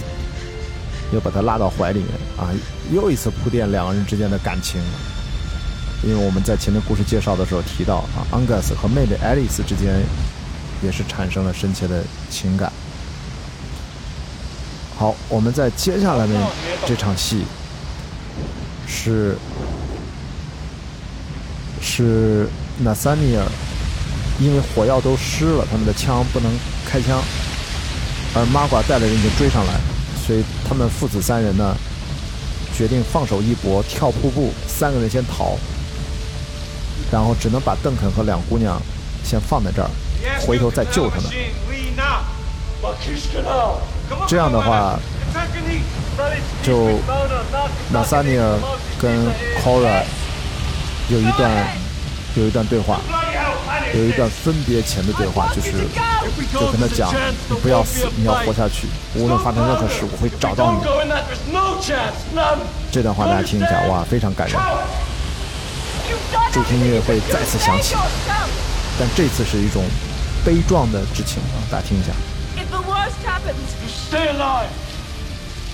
don't kill you, they'll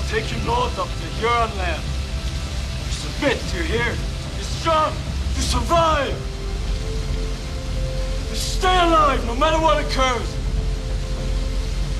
I will find you. No matter how long it takes, no matter how far. I will find you.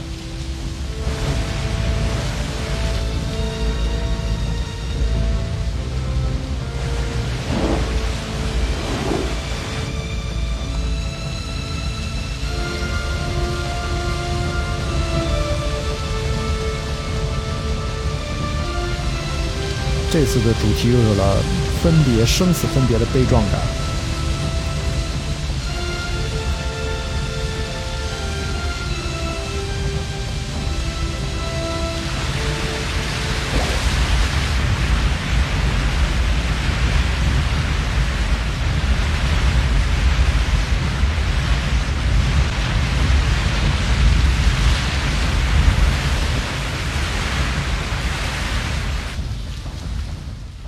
这段三个人就跳下去了啊。然后，当然，这个马管没有马上杀死他们，就是才有了后面全片最经典的一场追逐追逐戏。哇，那简直是，我真的是觉得可以进入到影史经典。好，那我们在这儿基本上就把这部电影的很重要的啊一些段落跟大家都呃介绍了。嗯，整个全片的原创音乐。我们如果简单小结一下啊，就是用两种截然不同的音乐风格，分别对战争、对爱情这两条叙事主线都进行了细致的描绘、铺垫啊，然后引向高潮啊，对叙事的推进、衬托的作用也非常充分。最终，其实这两种不同的音乐风格都是成功的塑造了纳萨尼尔。这样一个勇猛的墨西哥人的战士的形象啊，然后这些优美的这段落啊，匹配的这些画面也都是展现了当年啊美洲大陆啊在不断的被拓展过程当中散发出的这种啊野性魅力啊。这张原声专辑啊，在全世界发行之后就一直就是大卖啊，几十万张这样去卖，到截止到现在，我不知道。有没有上百万张啊？因为这毕竟都三十年过去了，我觉得这已经非常能够体现，呃，说明这电影这部电影的电影音乐在大家心目当中的经典的地位。两位作曲家利用自己的截然不同的音乐艺术风格，但是就能够被导演啊这么巧妙的糅合到了一起，能够配合着扣人心弦的刚才的这样的一种生死离别的情节啊。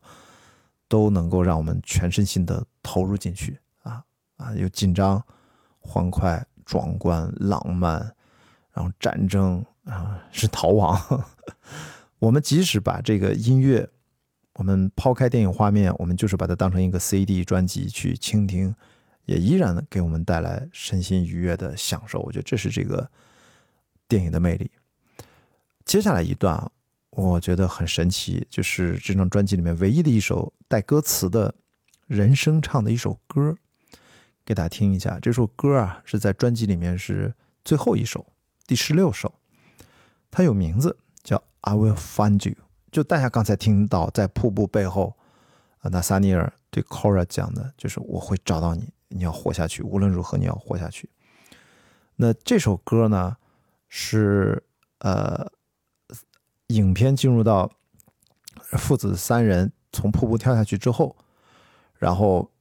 就是等于把武器啊，应该是可以用了啊，有枪了，有火药，有干的火药了。他们继续追逐啊，翻山越岭去追逐啊，在这个追逐的前半段，配上了这首非常优美空灵的，像世界音乐风格的这样的一首歌《I Will Find You》，是爱尔兰乐队。叫克兰纳德乐队啊 c l a n a d 啊，为他特意谱写了一首风格性极强的歌曲啊。这首歌曲非常短小精悍啊，只有一分四十二秒，但是却是气势恢宏啊！我觉得意味隽永悠长，太浪漫了。这首歌，呃，当时我其实第一次听到这首歌的时候，我当时没有意识到，其实我小时候中学的时候最爱听之一啊、买了好多磁带，其中有一个人叫恩雅。恩雅其实在最初就是这个爱尔兰这个乐队的主唱之一。后来我忘了在八几年，反正他离开这个乐队，然后单飞了，变成了后来大家知道的恩雅，好吧？所以是我如果这么一说，他跟恩雅的关系，然后你再来听这首歌的感觉就不一样了。来，我们来准备听一下啊，这首歌它配的画面就是父子三人在在追逐啊，再去展开营救。好，我们来看一下，他们从水里面爬出来之后，肯定要整理各种武器啊。你看，从这水里面爬出来，然后就开始马上往山上爬。已经从瀑布跳下来，他们就到了山底了嘛，往回爬。爬的过程当中，我们就听到了爱尔兰乐队克莱纳的克兰纳德这个乐队的这首歌《I Will Find You》。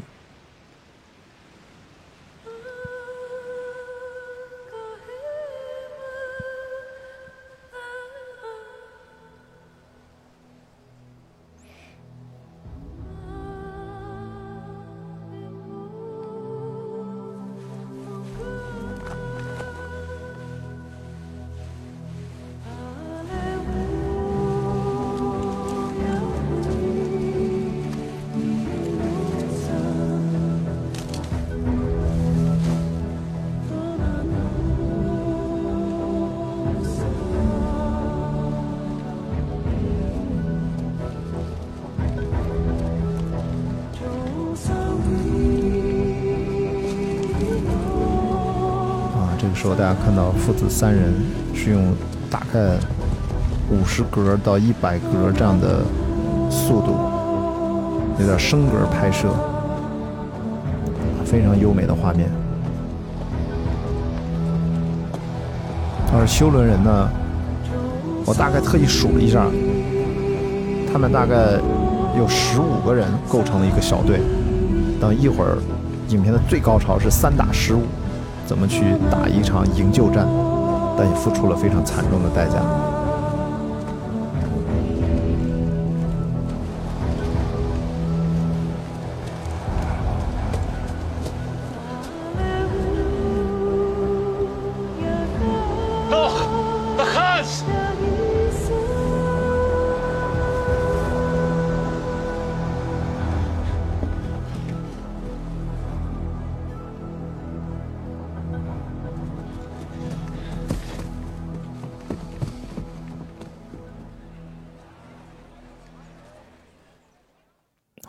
这段音乐其实就是这么短小精悍，但是真的是意味悠长。哎呀，反正这段听上去配着那个空灵的景色，在追逐的场面，我就心旷神怡啊！我真的，一看到这样的画面，我就想回到大荧幕上看的，实在多开心啊！嗯，我们再最后说一下整体这个电影的情况啊。影片当年公映之后，其实就当时就有人不像我 对这个电影的音乐好像很推崇的感觉啊，的确对我印象太深，我太喜欢了。当时就很多人对这个音乐就直接批评啊，批评的很厉害，因为就专业的人一听就是俩人干的活儿，你知道吗？不同的音乐风格，不同的乐器，然后临阵换将的这种工作方式，大家都觉得不以为然，都觉得 Michael Mann 大家都知道他是一个应该是还挺脾气暴躁的一个导演啊，像雷德利·斯科特一样，都是特别超级直男那种脾气特别爆的那种啊、应该挺挺大牌的导演吧。当时很多评论家就认为这个电影很难取得成功，但是呢，实实实际上最后的《墨西哥人》不但票房取得了将近是原来制作成本一倍的这样的好成绩，而且当年也接连获得奥斯卡最佳音响、英国电影学院最佳摄影、最佳化妆奖的同时，还获得了当年金球奖的最佳电影原声音乐的提名，啊，获得了提名，用事实证明了啊，影片内容啊，整体的创作、音乐部分都非常优秀。现在这个电影公映了三十周年了啊，回头来看，我们其实有点应该说这种啊，Trevor Jones 和是呃和 Alderman 啊两个作曲家机缘巧合的这种被动的合作方式，反而让这个电影有了非常出人意表啊，非常一种奇妙的一种化学作用、化学反应啊，促成了在整个全世界啊电影音乐的全世界范围内广泛流传。我觉得也是这部电影音乐可能最具有独特魅力的这样的一个点，好吧？这是我们真的是三十年之后回头看，这是我的一点小小的感慨。哎呀，接下来这一段就真的是全片的最高潮，也是让我每次重新看这部电影都觉得心旷神心旷神怡啊。热泪盈眶呀，反正各种成语往上拽吧，我都觉得激动的不行不行的一段高潮戏，就是我刚才提到的纳萨尼尔父子三人，然后追到了这个小镇里面，然后呢，呃，冲进了修伦族的他们的大本营，那修伦族的族长在跟他一个老头啊进行了各种的辩论，结论还是要把 Cora 给烧死，关键时刻。因为他们是用法语沟通，这个纳萨尼尔只会讲英文，然后呃，邓肯他其实能听得懂法语，最后邓肯牺牲了自己，然后来替换了 Cora，但是妹妹爱丽丝还是被麻瓜带走了，等于千家谷父子三人牺牲了邓肯，救下了姐姐，妹妹还在人家手里面，但是麻瓜带着妹妹已经离开村庄了，这个时候父子三人。在陡峭的山间壁上的小道上追逐，去营救妹妹。哇，就这段剧情啊，就是我刚才说的三打十三，三打十五，怎么打这场仗啊？太精彩了！这段的配乐在电影原声专辑里面是第六首啊，Promontory。呃，这个单词我一开始不认识，我到网上查了一下，叫山甲、山脊。应该是山甲，就是面临海的那一段山山体凸出来的那个位置，所以我就明白了。那的确，嗯，这这一大段啊，六分十三秒这一大段音乐，我认为是全片最华彩的篇章啊，毫无疑问是出自 Trevor Jones 的创作之手。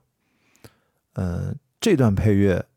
非常不一样啊，我我觉得先给大家找到这个位置，我们一起来听它一下，在。电影当中，它的片段就是三个人从追逐开始。好，我们准备看一下啊，来，嗯，啊，好，Yes，这是邓肯决定牺牲自己。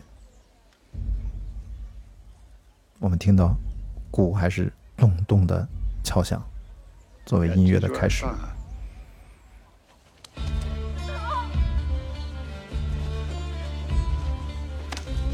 大家是不是很耳熟？这段配乐前半部分和之前大家听到 kiss 亲吻那一段形成了准确的音乐对位，准确的音乐对，准确的音乐对位啊！但这个时候的音乐的气势更加宏大，更加扣人心弦。而这个时候的故事发展又是三组时空并行往前推进。安加斯决定孤身先去追爱丽丝，镜头一切，邓肯已经被焚烧了，已经活活烧死。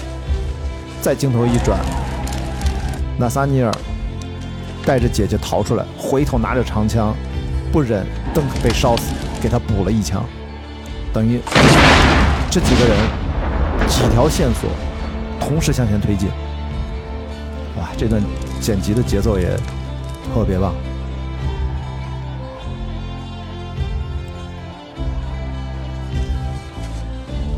这一段也依然是影片最大的特点之一，就是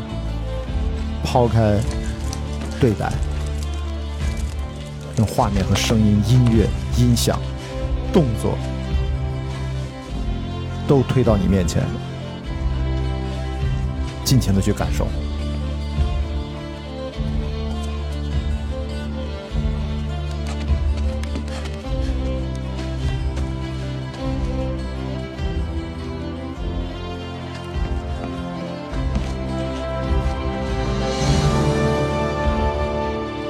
峦叠嶂的山脉，主旋律再次配合着响起，又有了完全不一样的感受。听到瀑布的声音，果然从画面也切进来，飞流直下三千尺啊，隐隐的听到。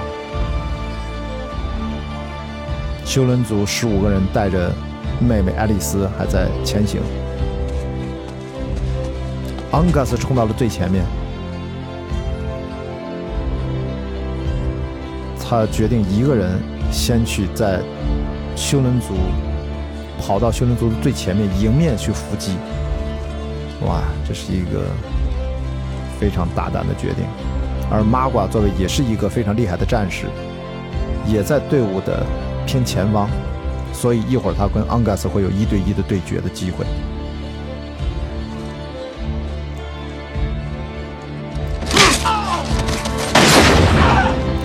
突然出现，干掉了前面几个几个丘伦族的族人，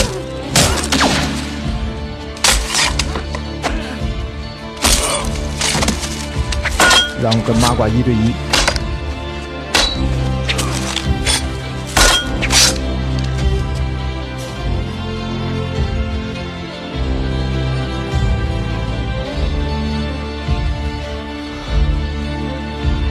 这段音乐只有提琴和鼓为主。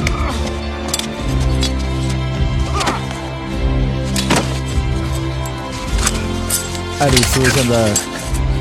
作为妹妹，就看着她心爱的男人，就就亲亲见着他被麻瓜干掉。而这个时候，千家鼓和纳萨尼尔还在后面狂追。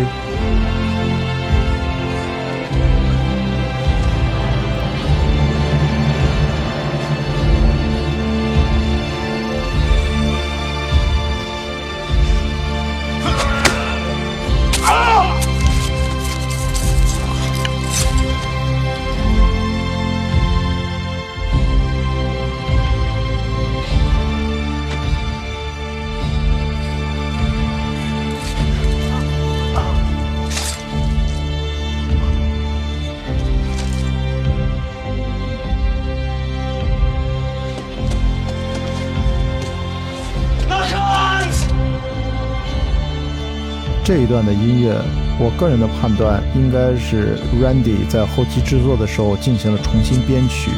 完全按照导演剪辑的画面一对一的进行了再次调整。因为这一段的情绪呢，完全跟画面，我觉得是天衣无缝的。我很难想象这段画面是按照音乐来剪，应该是一个这段不断重复的旋律，是根据导演剪辑的版本要。这段音乐应该是有做调整的，能听出很多编曲的痕迹啊。安格斯已经坠落山崖，爱丽丝回头看了看，这时候也是一个升格啊。最终他也决定放弃自己的生命啊，爱丽丝也跟着跳到了山崖下。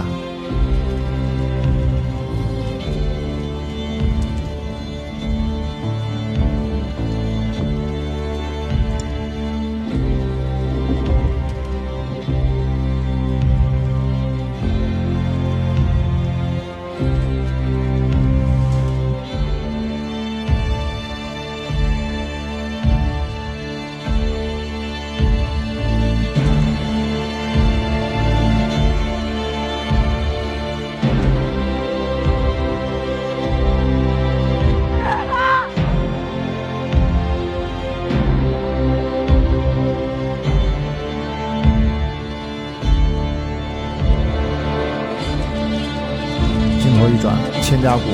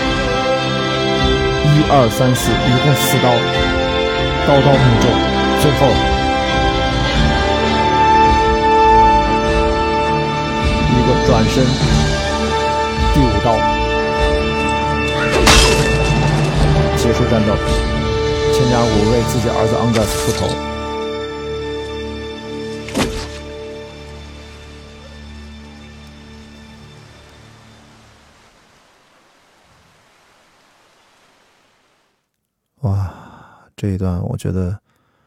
绝对是某种程度上的影史经典。每次反正看这个电影到这一段，我都在想，这导演的才华，我们到底该怎么界定呢？我觉得这一段就是最典型的一个代表。整个八分多钟的高潮段落，啊，从村子里面逃出来。一直到最后，千家谷啊，真正的替自己儿子复仇，把影片的大反派妈瓜啊手刃刀下，干净利落。整个这一段八分多钟，没有任何对白，完全依靠人物的连续性的动作、多线、各种复杂的场面调度，加上音乐的魅力，我觉得征服了所有的观众。这绝对是迈克尔曼高超导演技巧的。我觉得应该是华彩的段落，那这段追逐的动作戏也是经典的经典。唉，所以说我们今天的分享也到了最后啊，最后呢，我们还是要跳出来一点啊，给大家要嗯说点呼应一下片头，给大家介绍这些历史背景。嗯，殖民者啊，就是争夺美洲大陆整个过程，其实其实也是挺罪恶的这个过程啊，因为都是屠杀这个。原住民的过程啊，现在当然越来越多的美国人，其实他们知识分子啊，也都是在反思这件事情。本土的印第安人不断的被殖民者屠杀啊，有的整个部族就完全消灭掉。所以这个片子的片名《最后的墨西干人》，其实表达的是一种悲哀啊。当然现在啊，美国的印第安人已经得到了一些啊，相对而言一些平等的地位，也有他们的自留地。拘留地还有一些特殊的政策啊，比如说支持他们开什么赌场啊，什么什么的。嗯，反正随着社会的发展，美国人都是在反思历史。嗯，印第安文化也成为美国文化当当然不可或缺的一部分。但这个问题因为太复杂太大了啊，我们就不展开了，也不是我擅长的领域啊。嗯，其实印第安人对于战争、对于大自然，他们都有自己呃独特的理解。啊，他们对大自然这种保持亲密关系的生存方式，嗯，对于我们现代的人如何跟大自然相处，应该有很多借鉴之处啊。你看电影一开始他们打猎的时候，他要嗯跟那个鹿进行一些祷告和一些嗯要要念一些很很类似于安慰这个嗯这个死去的鹿的话，对吧？就是可能是吧，就像很多宗教可能都有类似这种。嗯，但不管怎么样啊，就是这个电影里面呈现给我们塑造了啊，纳萨尼尔这样的勇猛的墨西哥战士，啊，非常质朴的这种原住民的部落的这种啊人与自然的和谐的这种关系啊，啊，他只能是在已经远去的那个年代啊，在全球目前工业化文明高速发展的今天，我觉得这种史诗般的啊，对于过程已经失落的年代的一种电影。啊，已经很罕见了啊，很罕见了。对我来说，这是一部几乎让我呃很难很难遗忘的一部电影啊！我真的觉得对我太独特了。那我们呃直接进到影片的最后吧，我们来听一听影片的结尾这一段父子在山间上的就一一段对话，然后。电影就结束了。唉，我觉得这个电影对我之所以无法遗忘，也愿意跟大家分享它的音乐啊，我觉得可能有有几点啊，就人与自然的这种魅力啊雄性的这种魅力，呃，这种英雄气质，我觉得特别珍贵啊。我觉得，我觉得这种电影三十年过去了，我有一种特别特别奇怪的感觉，我就觉得好像好像这样的电影以后再也拍不出来了。我也不知道为什么，我再也看不到这样的电影。每次想到这个事儿，好像就有点黯然神伤，有点伤心啊。但是我也自我安慰啊，我觉得其实很多电影，其实经典电影我们都看不到了，都拍不出来了。比如说《指环王》，比如说《乱世佳人》《小城之春》《霸王别姬》，是吧？我们现在好像真的拍不出来那样的电影了。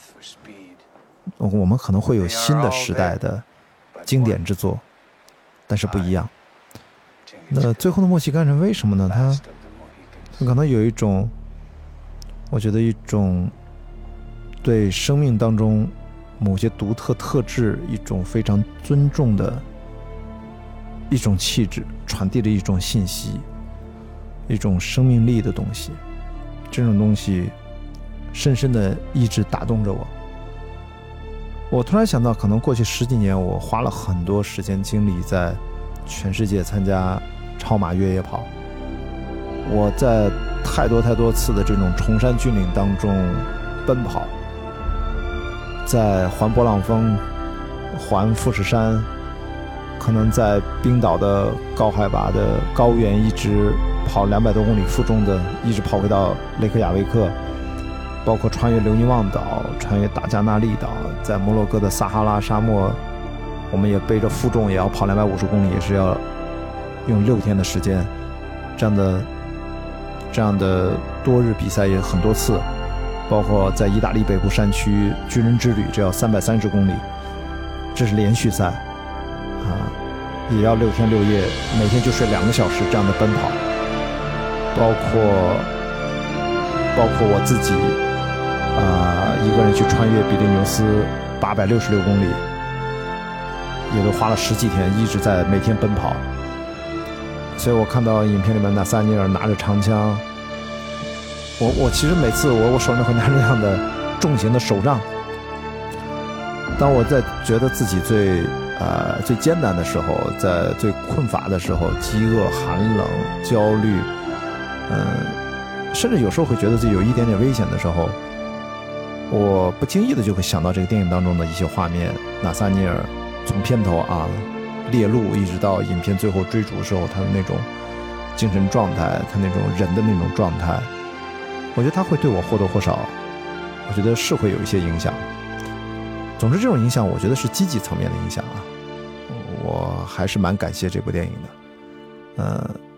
我看这个电影也应该二十多年了吧，我看的这部电影应该是我上高中的时候吧，后来到了大学我也会反复看。啊，但这个电影我觉得每次看都会一直看下去，就像我刚才，并不是这部电影的唯一啊。因为我刚才提到的《指环王》《乱世佳人》，我经常在电视上看，我就看下去了，很多次都是这样的，从任何一秒钟你你都能看进去，这是这种电影的魅力。其实我自己联想到自己跟大家分享，其实也是在分享我的生活经历带来的感受，能够对它的这个魅力可能有一点点。嗯，更不一样角度的理解吧。唉，反正很奇怪啊，我今天这个好像录音已经快到两个小时，已经超过这个电影的长度了。嗯，这部电影我们最后做一个小小的收尾吧。今天用这种电影录音剪辑的片段的方式，跟大家回顾了，呃，回顾了这部电影的我能想到的一些八卦吧，一些轶事轶闻。但最重要的是，这部电影它的电影音乐，我认为放到上世纪九十年代，在人才辈出的九十年代啊，电影音乐大概六十年代有很多杰出的代表曲，开始有七十年代、八十年代，一直到九十年代，哇，那是我中学时候特别爱听电影音乐，有各种电影音乐的大师，他们的杰作杰就是辈出的年代啊。我我依然认为，《最后的墨西哥人》用这种两个作家联手协作的方式。最后产生的作品也是那个年代，呃，最经典的原创音乐代表作之一了。我觉得这部电影的旋律会一直跟随着我的记忆啊，一直去穿越时空啊，最终会消失在崇山峻岭之中，直到生命的结束。好，那今天就是大家听到的日光派对音乐台关雅迪客串主持的全部内容。如果你是从日坛公园过来收听的听众，你可能听到的是剪辑版本，完整版本呢，我会放到关雅迪开放对话的节目序列当中，那大家也可以前来收听。那我们今天的节目就到这里，大家再见。